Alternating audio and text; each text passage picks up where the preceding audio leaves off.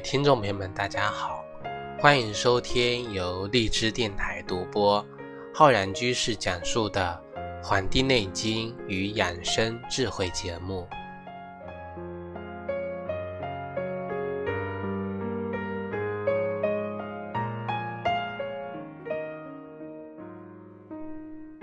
本期节目呢，要跟各位听众朋友讲一讲关于水果的那些事儿。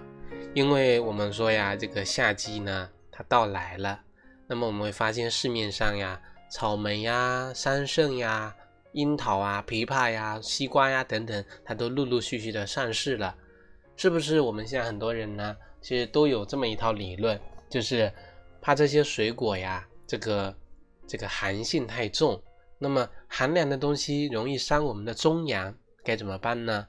那么不吃吧，这个。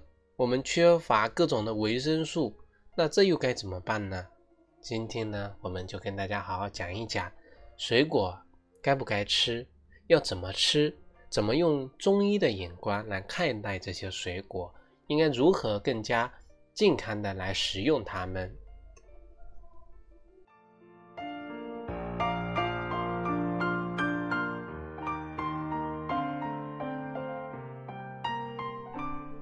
那么我们前不久呢，刚讲了立夏啊，夏天刚刚这个啊尽立，刚刚到来。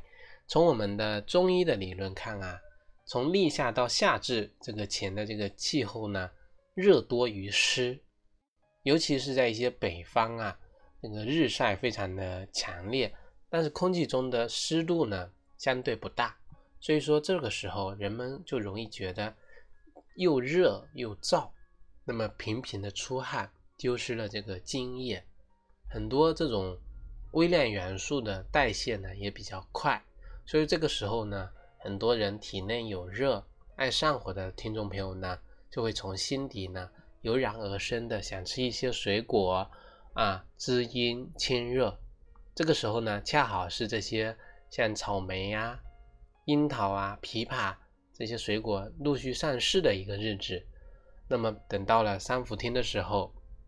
天地交争，湿热之气最盛，很多人一边啊那里啊逼逼的这个冒汗，那么一边呢被这个湿气所困顿，所以说这个时候清热利尿的啊天然白虎汤，也就是我们的西瓜，它就呢应季而生了。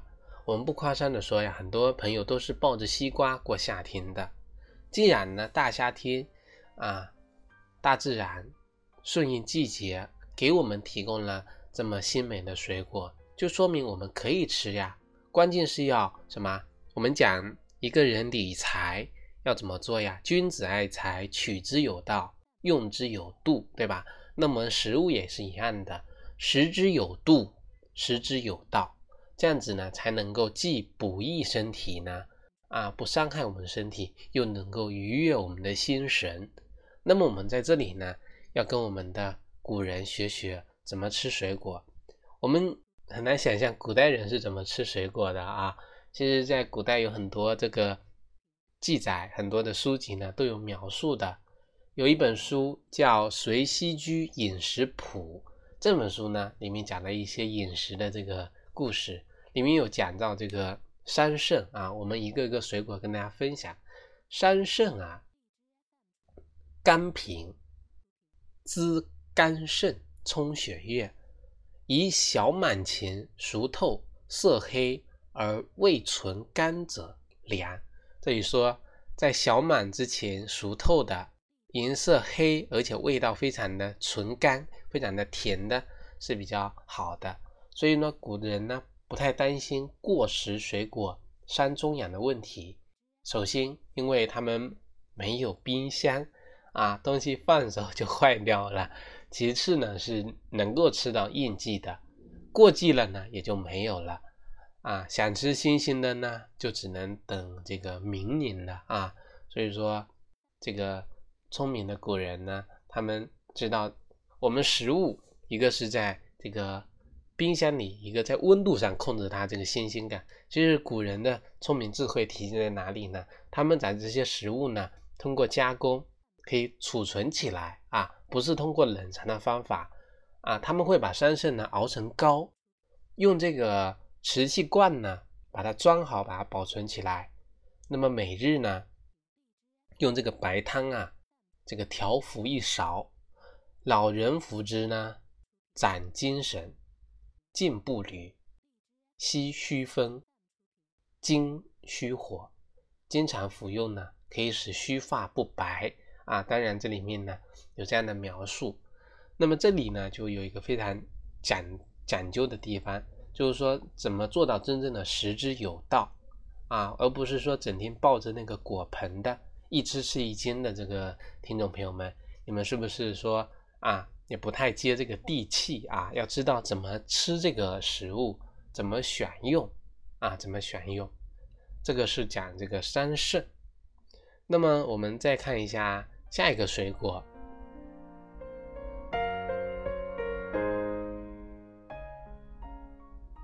那么我们知道这个啊，从营养学的角度讲啊，讲这个樱桃呢，它这个营养非常的丰富，像很多这个听众朋友，你看从那里这个营养学家呀，一些营养师那里获得的的这个。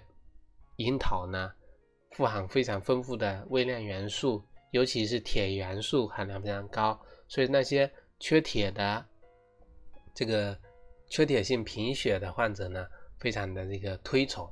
在我们中医记载来看啊，樱桃是属于不能多吃的水果。还是那本书《随溪居饮食谱》里面讲啊，樱桃甘热温中。不宜多食，诸病皆忌。小而远之。酸者尤甚，清者姜能解其热。其他的书籍呢，也这个多多少少说这个樱桃呢，多食者有损。但是呢，在这个孙思邈那个年代啊，认为这个这个樱桃呢可多食，令人呢好颜色啊。那么。这种记载有这种出入呢，啊，大家会想想到底是什么原因呢？也许呢是因为啊，到了这个清代以后啊，人们的生活水平提高了，那么有的些吃这个肥甘厚腻的食物呢，容易这个滋生这个内火内热，所以说这个时候樱桃呢成了不能要多吃的这个水果了。到了这个。这个以前这个唐代呢，四肢劳作、营养不良的人啊占大多数，所以说多吃一些呢，也或许呢也无妨。但是作为我们现代人啊，最好呢少吃一点，因为这个糖分含量高的水果呢，吃多了确实容易生热。去年还有这个嗯，这个新闻也有报道说有人误食了这个樱桃核中毒，所以大家呢一定要。留心啊这一方面的问题，所以说这个大家呢其实也要辩证的看看待不同的时代啊，他们这个记载上面有出入，那我们要相信哪个呢？其实我们要相信现在，因为我们是现代的人，要用现代的眼光去看待这个事情。但是呢，古代的这个传承下来的很多文化呢，我们要学会去运用它。去灵活的运用它啊！我们发现古代人有的人说的是这一套，在那个时候说的是另外一套，因为他们时代的背景啊也不同了啊，也不同了。这个是讲的是第二个水果。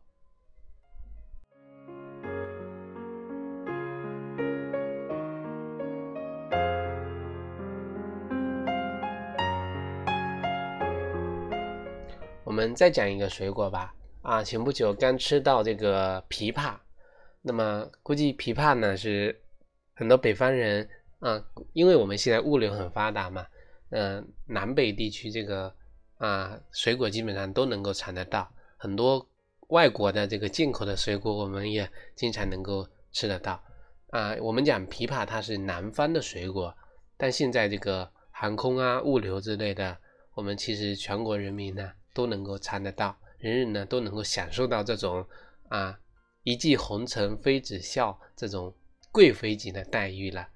我们讲到这个琵琶，很多人都会想到什么？想到的是这个枇杷露啊、皮克糖浆啊这些止咳糖浆，在我们这个《随息居饮食谱》中讲啊，枇杷性平，这个润肺，能够呢涤热生津，以大而存甘，独和者良。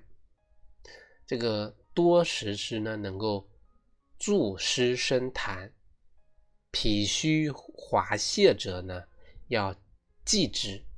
所以说，枇杷并不是啊，所有人都适合啊，它适合的是那些风热犯肺导致的咳嗽的人来使用。像那些本身脾胃虚弱、痰湿体热人呢，则要少吃。除此之外呢，枇杷呢一生都是宝。